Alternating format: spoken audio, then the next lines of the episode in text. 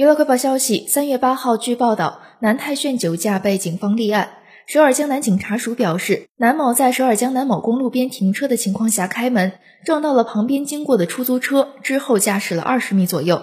现场酒精测试结果数值达到了吊销驾照水准的百分之零点一一四。目前，警方以违反道路交通法的嫌疑对南泰炫立案。南泰炫是韩国男歌手。二零一三年八月，与 YG 娱乐旗下练习生姜胜允、金振宇、李胜勋和宋明浩共同参与节目，以 Winner 组合成员身份出道。